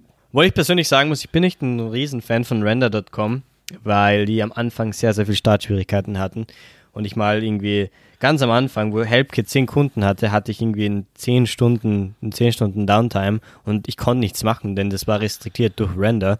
Das war schon ein bisschen Pain. Aber ich muss sagen, die, die Plattform hat sich über das letzte Jahr wirklich sehr, sehr, sehr viel verbessert. Das Einzige, was ich wirklich nicht recommenden kann, ist die Datenbank auf Render zu hosten. Also ich habe eine Postgres-Datenbank, die ist auf DigitalOcean gehostet und nie ein Problem. Nie, ich hatte noch nie ein Problem damit. Und auf Render, ich krieg da täglich irgendwie E-Mails von meinen, ich hatte eine, ich habe eine Testdatenbank auf Render, krieg da täglich E-Mails von Datenbank down, Datenbank Maintenance. Hey, Dominik, wir müssen unbedingt was an deiner Datenbank ändern. Hey, by the way, in drei Tagen ist deine Datenbank für zehn Minuten down. So, was? das kann ich mir nicht erlauben, so. Also ja, stay away. Das, die sollten über die Startschwierigkeit dann hinaus sein. Ja. Ähm, genau. Im letzten halben Jahr gab es ein großes Thema auch, oder neben den vielen anderen großen Themen war das Thema AI, ChatGPT ein großes Thema. Was wird das für einen Einfluss haben? Arbeitest du schon dran, das irgendwie zu integrieren dann am, im Helpdesk oder wie ist da der Plan? Ja, also ich glaube, ich glaube, die, letzte, die letzten paar Monate, was, was künstliche Intelligenz angeht, war ja irrsinnig, irrsinnig krass. Man sieht so, so schnell, man kommt gar nicht mehr mit, mit, mit den neuen Tools, die irgendwie per, pro Tag irgendwie rauskommen. Am Anfang war es GPT-3 und jeder war super crazy. Auf einmal kam GPT-4 raus, ChatGPT, und Leute sind so draufgekommen, wow, jetzt kann man eigentlich schon, man kann jetzt mittlerweile ähm, sehr, sehr einfach, unter Anführungszeichen, seine eigenen Dokumente verwenden, um damit spannende äh, äh, irgendwie Dinge rauszuziehen. Und das habe ich dann relativ schnell, vor, vor einem Monat oder so, gemerkt, dass es potenziell möglich ist, Wissensdatenbank, die auf, die auf HelpKit publiziert sind, zu verwenden, um quasi für alle, die was ChatGPT kennen, ein ChatGPT-ähnliches Interface zu bauen. Das heißt, was ich gerade arbeite, ist unter dem Deckmantel HelpKit AI, ist im Prinzip einfach eine ganz, ganz einfache Form, wo Leute den einen Chatbot Fragen stellen können und dieser Chatbot ist dann ähm, trainiert auf die, ähm, auf die ganze Wissensdatenbank, die die ähm, Firma auf Notion hat und das heißt, ich kann quasi einen Chatbot zur Verfügung stellen, der mit sehr, sehr hoher ähm, Wahrscheinlichkeit genau weiß, was der, was der Kunde sucht und dann auch eine ähm, natürliche, wie ein Mensch, eine Antwort ähm, gibt, die was halt wirklich die Frage beantwortet. Und das ist sehr, sehr spannend. Ich habe damit jetzt letzten Monat angefangen, ein bisschen zu experimentieren. Hat ein bisschen Startschwierigkeiten gegeben, aber jetzt bin ich so in der Endphase, 90 Prozent fertig. Und es ist so spannend zu sehen, dass man auf einmal nimmer durch die ganze Helpcenter durchscrollen muss, sondern dass man einfach nur eine Frage stellt, natürlich, ähm, an den Chatbot und der gibt dir dann wirklich perfekt innerhalb von ein paar Sekunden eine Antwort. Und genau, also dass so Helpcenter passiert, sieht man immer mehr immer mehr Firmen, die was natürlich im Prinzip genau dasselbe machen auch spannend dann Tools ähm, im, im Customer Support, die was einen helfen, zum Beispiel E-Mails automatisiert zu beantworten, ähm, Kunden, die was Fragen stellen, Support-Tickets und dann die AI automatisch auf Basis von einem ähm, Chatverlauf weiß, was, es was sie antworten soll. Auch super, super spannend. Also im Endeffekt kann man gar nicht mehr aufhören, an neue Ideen zu denken, in jeglicher Nische. Ich glaube, man muss sich eher schon ein bisschen restriktieren und sagen, okay, AI ist super cool, lass uns mal einen Use Case wirklich perfekt hinzubekommen. Und dann schauen wir mal weiter, weil sonst kann man gar nicht mehr aufhören irgendwie mit diesem Shiny Object Syndrome. Und man, man baut nur mal noch AI-Tools und kommt gar nicht mehr zum, zum eigentlichen Produkt im, im wahrsten Sinne des Wortes. Ja, da muss man sich ja auch schon drauf konzentrieren. Jetzt hast du vorhin auch schon erwähnt, dass du ein paar andere Sachen auch schon ja, vor HelpKit gemacht hast, Store Previewer, Case Tools. Ich habe gesehen, es gibt noch Filmtimes, Pro mhm. Product Flare. Die nennst du auch alle noch auf der auf der ähm, Seven Degrees Seite. Sind die alle noch aktiv? Gibst du da noch steckst du da noch Zeit rein oder ist tatsächlich so, dass du 99 Prozent der Zeit dann in HelpKit investierst? Im Endeffekt, also die sind alle noch aktiv. Ähm, Im Endeffekt machen auch hier und da ein paar ähm, Verkäufe, aber jetzt nicht wirklich irgendwie signifikant viel. Im Endeffekt ist es ein bisschen der äh, umgekehrt. Im Prinzip war ich bis jetzt 99% fokussiert auf HelpKit bis vor bis Ende letzten Jahres. Habe dann aber gemerkt, dass HelpKit sehr gut automatisiert ist im Sinne von, ich, ich bekomme immer mehr, so, immer weniger Support-Tickets. Das heißt, ich kann immer mehr Zeit auch wieder in neue Produkte reinstecken, was mir natürlich als Indie-Hacker, der super gerne programmiert und designt, natürlich sehr gefällt, weil ich halt jetzt wieder ein bisschen so meine kreativen, meine kreative Ader ähm, fließen lassen kann. Und deswegen, was, ich mir so gedacht habe, irgendwie für dieses Jahr, ist diese alten Produkte auch ein bisschen versuchen, wieder neu auferleben zu lassen. Vor allem Filmtypes, für, für, für ähm, alle Leute, die, die was das nicht kennen, ist es im Prinzip eine Website, die Leuten hilft, analogen Film zu finden. Das heißt, es ist so eine Directory, ein bisschen, bisschen ähnlich wie Wikipedia vielleicht, aber spezialisiert auf analogen Film. Man kann nachlesen, wie ein, also für alle, die was es nicht kennen, aber früher mal hat man ja mit Film fotografiert, nicht digital. Da gab es äh, keinen Sensor, sondern da gab es physischen Film und jeder Film hat irgendwie andere Farbcharakteristik, sieht ein bisschen anders aus, muss anders entwickelt werden und, da, und das ist so eine ganz, ganz kleine, aber immer größer werdende ähm, irgendwie ein Hobbyprojekt von vielen Leuten, dass sie wieder analog fotografieren.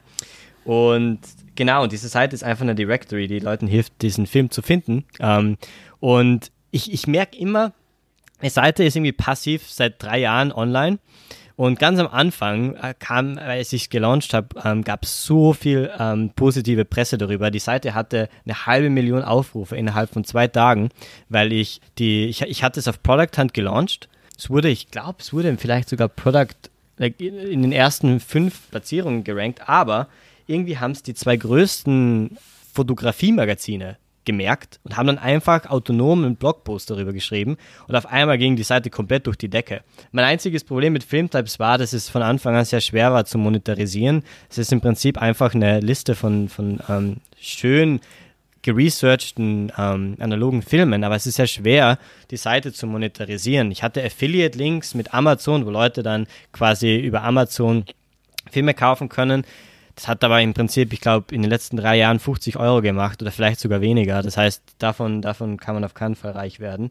Für alle Leute, die was in Affiliate-Marketing irgendwie zu tun haben, werden vielleicht auch wissen, da wo man wirklich viel Geld mit Affiliate-Marketing macht, ist Produkte, die super teuer sind. Wenn ich hätte, hätte, hätte ich Filmtypes für Kaffeemaschinen gemacht, die so 3000 Euro kosten oder Waschmaschinen, ähm, dann wäre wahrscheinlich die Sache ein bisschen anders gewesen. Aber mit analogen Filmen funktioniert das leider nicht so. Und da habe ich aber jetzt ein paar Ideen, die mir so geschossen sind. Ähm, zum Beispiel, ich, so ein bisschen ein Traum von mir, weil es ist ein bisschen mehr ein Hobbyprojekt ist, einen, einen Online-Kurs zu veröffentlichen, der Leuten analogen Film beibringt wieder, dass Leute wirklich lernen, was ist eigentlich analoger Film, wie, wie kann man den entwickeln, aber in einer interaktiven Art, also wirklich so eine Website, wo man dann so wie beim Spiel ein bisschen, so ein Online-Spiel, rausfinden kann, wie, wie dieses physische, ultra spannende Format, das viele Leute mittlerweile vergessen haben, funktioniert. Und das Coole halt mit Filmtypes ist, ich sehe immer wieder auf Plattformen wie Reddit oder irgendwelchen Foren erwähnen Filmtypes, so hey, suchst nach einem Film, verwend doch Filmtypes. Und ich habe so einen kleinen Tracker, der mir immer zeigt, wo Filmtypes erwähnt wird. Und es ist so schön, immer wieder zu sehen. Wow, Leute, überall. Jeder, jeder redet über Filmtypes, aber ich habe es irgendwie nicht geschafft, irgendwie einen monetären Wert daraus zu ziehen. Das möchte ich gern versuchen in dem Jahr und habe noch ein paar andere Ideen, aber genau, also die, die alten Produkte, die ich habe, möchte ich gern ein bisschen zu ähm, aufleben, neu aufleben versuchen zu lassen. Da musst du mir jetzt noch kurz erklären, wie du als 25-Jähriger zum analogen Film kommst. Das ist ja jetzt schon ein paar Jährchen her. Ähm, ja, also tatsächlich habe ich mit, ähm, als ich 16 war, habe ich angefangen, ein bisschen Gefallen an, an, an Fotografie zu bekommen. Ähm, ich war mhm. davor mhm. Amateur-Snowboarder. Ich habe sehr viel gesnowboardet, Freestyle-Snowboarding, war sehr viel Street-Snowboarden. Gibt es auch ein paar Videos von mir online für, für, für Leute, die sehr gut googeln können wahrscheinlich. Sind schon ein bisschen versteckt, aber ich, ich, hab, äh, ich, ich war in den äh, Städten von Österreich hier und da mal ähm, während dem Winter Snowboarden, die, Handläufe runtergerutscht und was auch immer. Und in der, in der Freestyle-Snowboard- und Skateboard-Szene hat, das ist immer so ein, ich glaube, das ist so der, die Szene, wo so Trends ähm, irgendwie so beginnen in einer Art und Weise, so Popkultur-Trends. Und ein Trend, der damals, als ich schon 16 war, war halt wieder analoge Fotografie. Und ich sah so coole Fotos online und dachte mir so, wow, was, was für Filter verwenden die, oder? Ich wusste ja nicht, was, was, was das ist. Und dann habe ich irgendwie recherchiert und rausgefunden, wow, wait, das, das ist Film?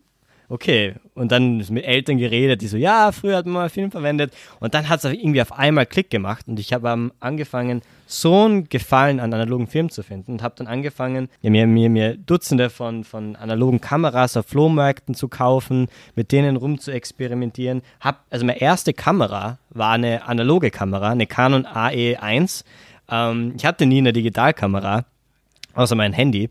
Das heißt, das war mein erster ähm, Berührungspunkt eigentlich zur Fotografie analog, worauf ich echt sehr, sehr glücklich bin eigentlich, weil das hat mir dann so ein bisschen die Augen geöffnet. Damals, als ich schon sehr viel Zeit vom Computer verbracht habe, irgendwie mal was Analoges und Manuelles wieder zu machen. Habe dann angefangen, auch ja, mit 16 in, in, ähm, im Keller von meinen Eltern ähm, eine, eine, Dunkelkammer zu bauen. Ich hatte eine Dunkelkammer und mein großes Ziel war halt, ähm, wirklich von A bis Z analoge Fotografie wirklich durchzuleben. Das heißt, analoge Kamera zu kaufen, Film einzulegen, Fotos zu machen, selber zu belichten und dann den Film zu entwickeln und dann den Film zu nehmen und den dann verwenden, um ähm, den Film zu auf echtem Papier zu belichten und dann zum Schluss halt das Papier super schön einrahmen und dann halt aufzuhängen. Und das habe ich ein paar Mal gemacht und das war, ich meine, das, das klingt sehr, das klingt vielleicht sehr cheesy, aber das war echt eins der magischsten Momente, die ich bis jetzt hatte. So zu sehen, so ein Foto, dass man am Anfang, dass das nicht existiert, das auf einmal aus dem Nichts irgendwie erscheint, auf physischen Medium, natürlich nicht auf digitalen,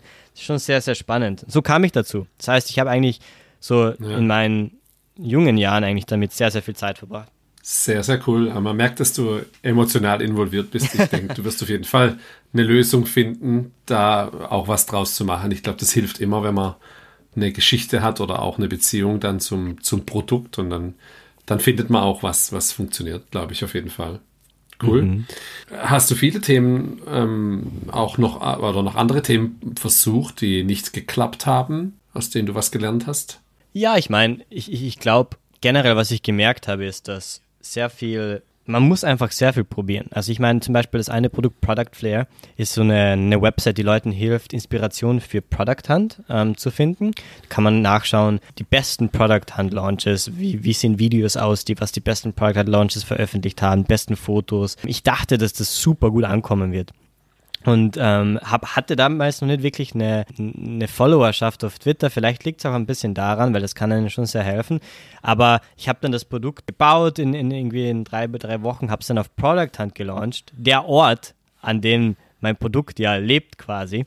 Und mhm. das Produkt kam dann nicht unter den Top 5. Das war irgendwie gerankt 10, Platz 10 vielleicht. Also eigentlich ein totaler Flop.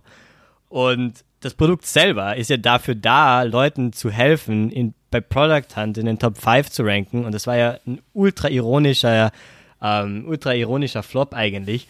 Und hat schon ein bisschen wehgetan, aber ich muss sagen, irgendwie, das gehört auch dazu. Ähm, man muss schon auch irgendwie lernen, damit umzugehen, dass, dass man sehr oft Dinge versuchen sollte.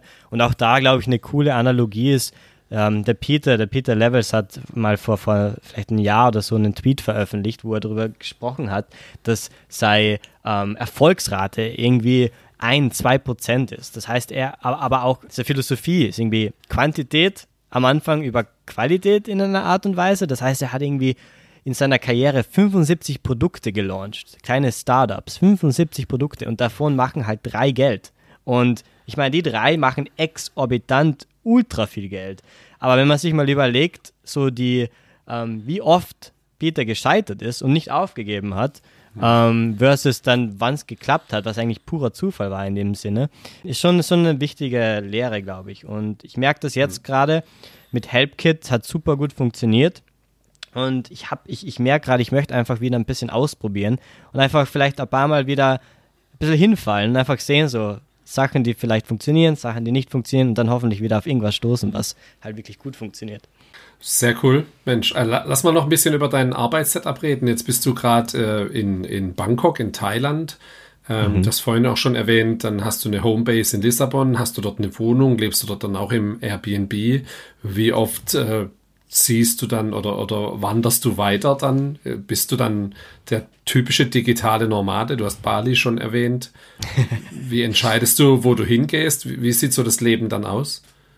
Ja, ich glaube, mittlerweile kann ich schon sagen, bin ich so der quote-unquote typische digitale Nomade. Ich würde sagen, ich habe, das klingt, nicht mehr wirklich zu Hause. Mein, mein, mein Homebase ist in Portugal, ähm, aber ich merke immer mehr, dass es mich mehr zum Reisen, aber vor allem auch Südostasien zieht. Ich habe jetzt sehr viel Zeit in den letzten zwei Jahren in Südostasien verbracht. In Indonesien, Thailand, dann aber auch in Hongkong, Japan, Korea.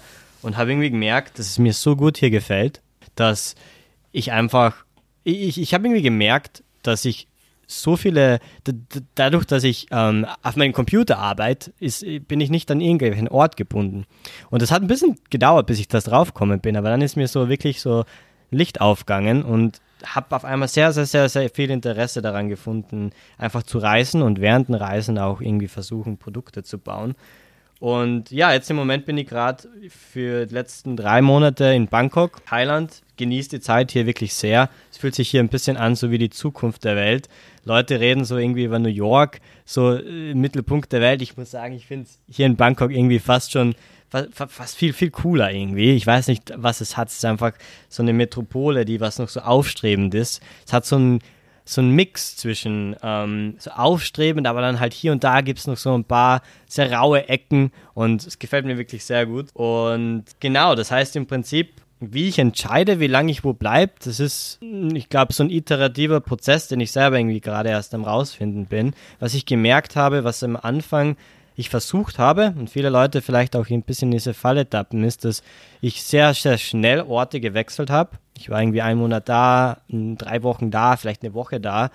Habe aber dann relativ schnell gemerkt, dass es unmöglich ist, irgendwie businesstechnisch was zu voranzubringen. Es ist unmöglich, in den Flow zu kommen, in den Arbeitsflow. Ich, ich bin irgendwie ich, ich immer mehr draufkommen, dass man wirklich eine Routine braucht, um wirklich was voranzubringen. Jetzt sei nicht gesagt, dass man nicht hier und da mal einfach aus purer Reiselust reisen sollte und Sachen erleben. Aber wenn man nebenbei wirklich irgendwie versuchen möchte, auch was auf die Beine zu stellen, dann ist es schon sehr wichtig, dass man irgendwie eine Routine findet. Und deswegen habe ich für mich so rausgefunden, der Sweet Spot ist halt so minimal drei Monate an einem Ort zu sein, besser vielleicht sechs Monate und dann rauszufinden, wo man halt, ähm, wo, einfach rauszufinden, eine, eine, gute Routine, in der man auch gesund leben kann, ins, ins Fitnessstudio, man weiß, wo das Fitnessstudio ist, man weiß, wo man gesund essen kann, nicht nur irgendwie Pizza bestellen, was man vielleicht am Anfang macht, oder irgendwo auszugehen, super teuer essen. Genau, das heißt, jetzt bin ich gerade in Thailand, mir gefällt es eigentlich sehr gut, bin auch echt überlegen, ob ich das vielleicht einer meiner Homebases machen sollte, weil es mir so gut hier gefällt. Aber per se, wo ich als nächstes hingehe, ich weiß es noch nicht. Ich gehe vielleicht nach Indonesien wieder ein bisschen, weil es mir wirklich sehr gut in Bali gefällt. Habe aber gerade ein paar Freunde, die was in Argentinien, in Buenos Aires sind, die super davon schwärmen. Möchte ich auch unbedingt gerne mal auschecken. Ich war, ich war jetzt bisher noch nie in, in, in Süd-Lateinamerika wäre auch spannend. Ein paar Leute reden über Costa Rica, dann ein paar Leute sind in Südafrika. Also es gibt echt nur ein paar Orte, wo ich super gern hin möchte. Aber alles unter dem, also ich möchte es wirklich gern verbinden mit an den Orten länger zu bleiben. Leute mhm. verwenden den Term Slow Madding, ähm, also langsames Nomaden. Und das ist so ein bisschen was, was ich glaube jetzt echt merke, was ich wirklich brauche. Dieses kurze, kurze Traveln, das, das, äh, das geht sehr auf meine Ressourcen, habe ich gemerkt. Man fragt sich ja da, wie sieht so eine Routine aus? Ne? Du bist dann auf Bali, Kopangan, hast du gesagt, Kotao, andere Inseln. Jetzt ähm, ist es da in Regel warm, es gibt viel Sand, äh, kalte Getränke. Wie diszipliniert man sich da selber? Hast du eine Fünf-Tage-Arbeitswoche? Wie sieht da deine Routine aus, dass das funktioniert für dich? Also ich muss sagen, ich müsste lügen, wenn ich sagen würde, dass ich vom Anfang an ultra diszipliniert und perfekt in dem ganzen Ding war. Ähm, ich würde schon sagen, dass ich generell ein sehr disziplinierter Mensch bin. Also wenn ich, wenn ich was machen will, dann mache ich das, da fährt der Zug darüber. Ich habe auch meine ganze Ausgehphase und, und, und Ultra-Hangover-Sauf-Phase Gott sei Dank schon hinter mir ähm, durch meinen Bachelor. Deswegen vermisse ich das Ganze nicht und, und, und fall da nicht in diese Schiene, weil es ist auch etwas, wo man sehr, sehr schnell hängen bleiben kann. Ich glaube, da am Anfang muss man irgendwie durch und mehr, äh, am Anfang muss man einfach durch und merken, dass man einfach hier und da hingerissen wird und einfach so ein bisschen im Moment auch leben. Ich glaube, das ist was, wo ich mir ein bisschen schwer tue, ist auch so ein paar Mal wirklich abzuschalten, weg von, vom Computer und wirklich so den Moment mal zu genießen. Und das muss man auch irgendwie ähm, embracen Übrigens, tut mir ultra leid für Leute, die hier zuhören und mich so super oft im Denglisch hören. Ähm, ich habe in letzter Zeit so wenig Deutsch geredet. Also wenn ich hier ein paar Mal so super weirde englische Wörter raushau, tut mir leid, dass ihr das zuhören müsst. Aber ja, ähm, im Prinzip ich, im Prinzip. Ich falle ins Schwäbische zurück, das ist manchmal auch nicht ganz verständlich. Und ich habe ja auch gesehen, du lernst ja auch noch andere Sprachen, von daher ist Englisch für die meisten dann noch ganz verständlich dann. genau, ja, genau.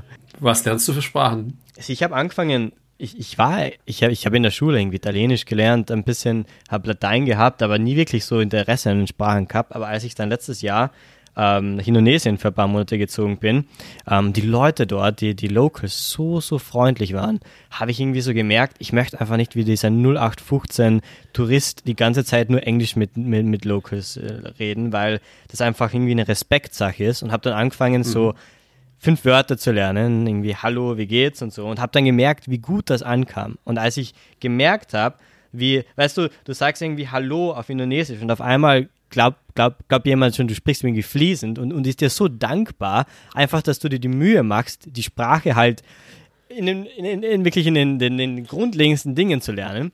Und das hat mir dann so die Augen geöffnet, dass man Sprache nicht lernen, also nicht perfekt lernen muss, um Leuten irgendwie weiß ich nicht, irgendwie ein Lächeln zu bereiten oder einfach irgendwie einen Respekt, Respekt zu zeigen. Und habe dann angefangen, ähm, hier und da neben Arbeiten und neben den kalten Getränken und Surfen ein bisschen Indonesisch gelernt für, für zwei Monate. Das mache ich jetzt hier und da auch noch, obwohl ich in Thailand bin. Aber jetzt habe ich dann so zwei Monate durchgehend Indonesisch gelernt, konnte dann so ein bisschen ähm, auf so ganz, ganz, ganz, ganz grundlegenden Themen reden. Jetzt, als ich dann, dann nach Thailand ging, stand ich genau wieder vom selben Problem und dann war ich so, hm, irgendwie wäre es ja spannend, wenn ich hier in Thailand auch ein bisschen reden könnte mit den Locals. Vor allem, weil das Englisch hier manchmal nicht ganz so gut ist. Vor allem in den, ähm, vor allem in, in, in, in, abgesehen von Bangkok, in irgendwelchen Orten von, von, im Norden von Thailand, da sprechen Leute nicht wirklich Englisch. Hab bin aber relativ am Anfang draufgekommen, dass, damit ich Thai lernen, Thai sprechen kann, sollte ich eigentlich auch das Thai-Skript lernen. Sprache sieht aus wie Hieroglyphen für jemanden, der schon mal Thai gesehen hat. Das war ein bisschen ein Schock, aber ich bin dann draufgekommen, so, eigentlich bin ich ja ein bisschen so wie beim Programmieren. Ich, ich mag ja irgendwie die Challenge, irgendwie Sachen zu lernen, die am Anfang komplett hieroglyphisch aussehen. Und habe jetzt in den letzten drei Wochen ähm, das Thai-Skript gelernt. Das heißt, ich kann jetzt Thai lesen. Bin ich ein ganz bisschen stolz, muss ich sagen, weil das war relativ schwierig. Und jetzt bin ich gerade dabei, eigentlich Thai zu lernen, weil jetzt kann ich zumindest Thai lesen und weiß die, die Tonalitäten auszusprechen. Und jetzt geht es eigentlich wirklich ans, ans, ans Eingemachte. Jetzt kann ich anfangen, eigentlich wirklich mal zu lernen, Thai zu sprechen. Genau. Super cool, Hut ab. Wie viel, wie viel Buchstaben nennt man die dann? Eine Symbole gibt es dann in der Sprache dann? Thai-Skript? Ich glaube 44. Es ist nicht so viel, aber nicht so viel wie jetzt in, irgendwie in, in Chinesisch, äh, Mandarin oder, oder Japanisch. Aber ähm, 44, aber äh, ja, für jeden, der schon mal Thai gesehen hat, das sieht schon, also braucht schon ein bisschen irgendwie eine, eine gute Einlaufphase, um, um damit warm zu werden. hm. Ja, aber nicht schlecht, echt gut ab. Du hast mal ursprünglich gedacht, du, du endest am im Management Consulting mit Anzug. Was ist davon heute noch übrig? Nicht mehr viel, weil ich so raushöre. Ja, nicht mal, nicht mal ganz so viel, muss ich, muss ich ehrlich gesagt zugeben. Ich glaube, ich möchte gar nicht die, die ganze Investment, Banking, Management, Consulting-Schiene ne, ähm, irgendwie runterreden. Es war einfach nur für mich, dass ich gemerkt habe, dass sehr, sehr viel, dass ich einfach mich so erfüllt fühle, Produkte selber zu bauen, wirklich Sachen von, von, von, von 0 auf 100 irgendwie ins Leben zu schaffen und habe irgendwie gemerkt, dass das wirklich was ist, was mich so, so, was mich so erfüllt, wo Geld nicht mal ne, die, die erste wichtigste Rolle spielt, sondern so diese Selbstverwirklichung mir super wichtig ist. Und das würde ich ehrlich gesagt mit nichts in der Welt irgendwie eintauschen wollen. Und deswegen glaube ich, bevor mich jemand ins Management Consulting steckt, äh, muss schon sehr, sehr viel passieren. okay. Ja, ey, super cool, Mensch. Wir haben jetzt viel über, über Vorteile von Bootstrapping schon gesprochen, ohne eigentlich direkt äh, ja, das anzusprechen. Siehst du auch Nachteile darin oder überwiegen für dich da ganz klar die Vorteile? Also, jeder, der mich kennt, weiß wahrscheinlich, dass ich ultra, ultra ein Fan von Bootstrapping bin und ich das sehr, sehr, sehr vertrete. Ähm, einfach aus dem Grund, vor allem, weil im europäischen, vor allem im deutschsprachigen Bereich VC Funding einfach so eine hohe Priorität hat und viele Leute, vor allem auch wenn äh, von mir irgendwie im engeren Umkreis, Leute, die was ähm, studier, Wirtschaft studieren, keiner eine Ahnung hat, was überhaupt Bootstrappen bedeutet. Und viele einfach das, dieses Mindset haben, dass man, wenn man eine Firma gründen will, Venture Capital braucht. Denn wie soll ich denn anders Geld herbekommen?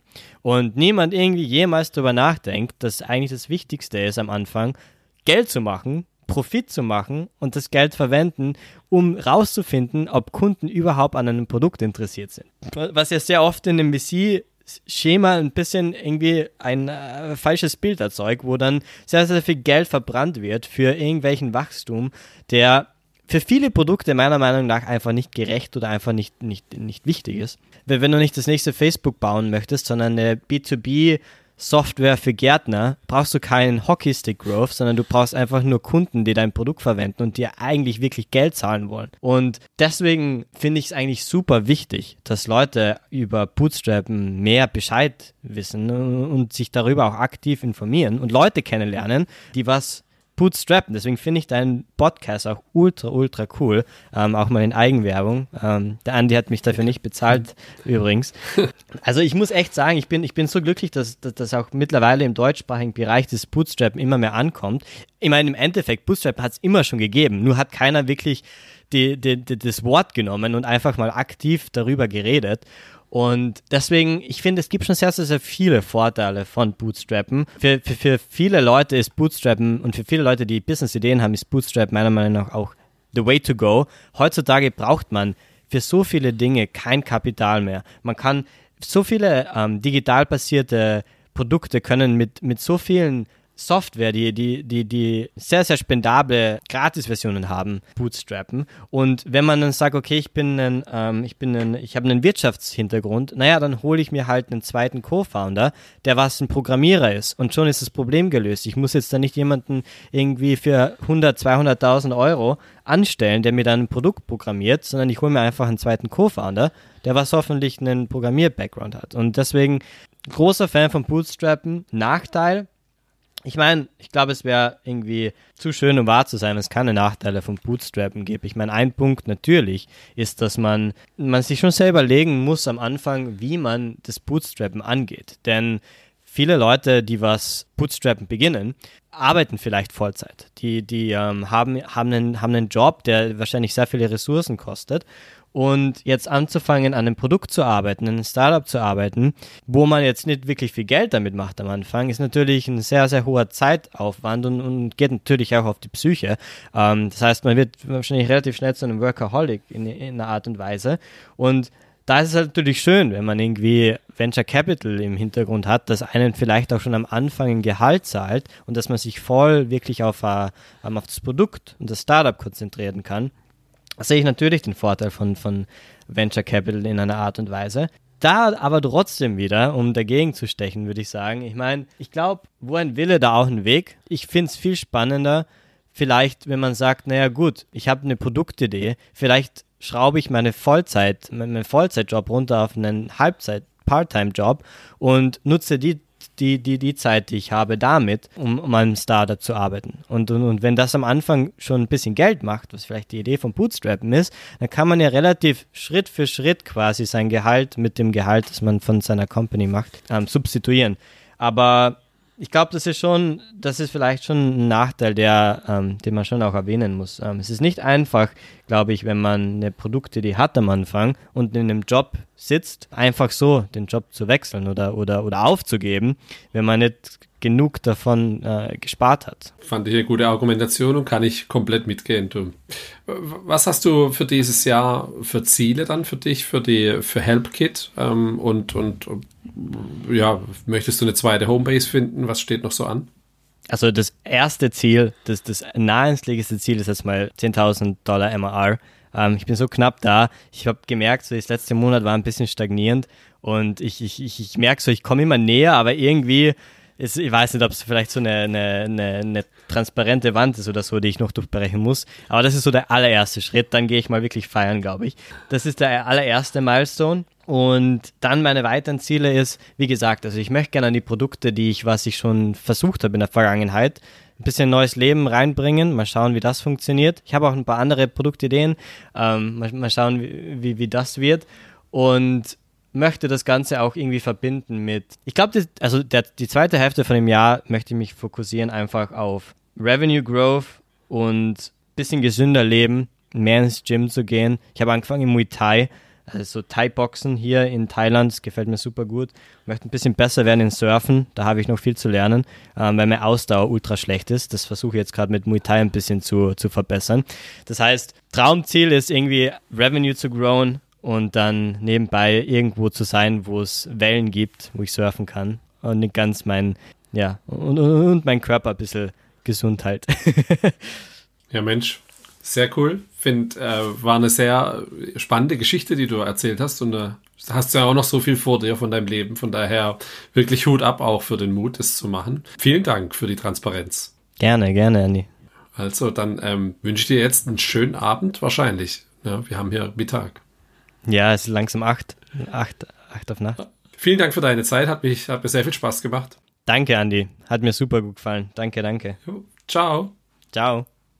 So, das war auch schon Folge 21 von Happy Bootstrapping. Gib mir gern Bescheid, wie es dir gefallen hat oder schreib mir eine Feedback-E-Mail, Vorschläge für Gäste an hallo at happy-bootstrapping.de. Auch interessiert mich, ob dir jetzt das schwäbische oder österreichische Deutsch besser gefallen hat. Ab der nächsten Woche erscheinen die Folgen dann immer donnerstags. Das passt mir irgendwie besser in den Kram. Dann ist das am Wochenende nicht ganz so geballt, was ich sonst so noch mache. Und in der nächsten Woche kannst du dich auf Julia Gräber von Edel und Schnell freuen. Edel und Schnell ist ein ja, Shop für Hundezubehör und das ist wirklich total beeindruckend, was die Julia nebenher so aufgebaut hat. Kannst du dich jetzt schon drauf freuen. Ich jedenfalls fand es total beeindruckend. Da kannst du dich jetzt schon drauf freuen. Wir hören uns dann nächste Woche. Bis dahin wünsche ich dir viel Spaß und bis bald. Ciao.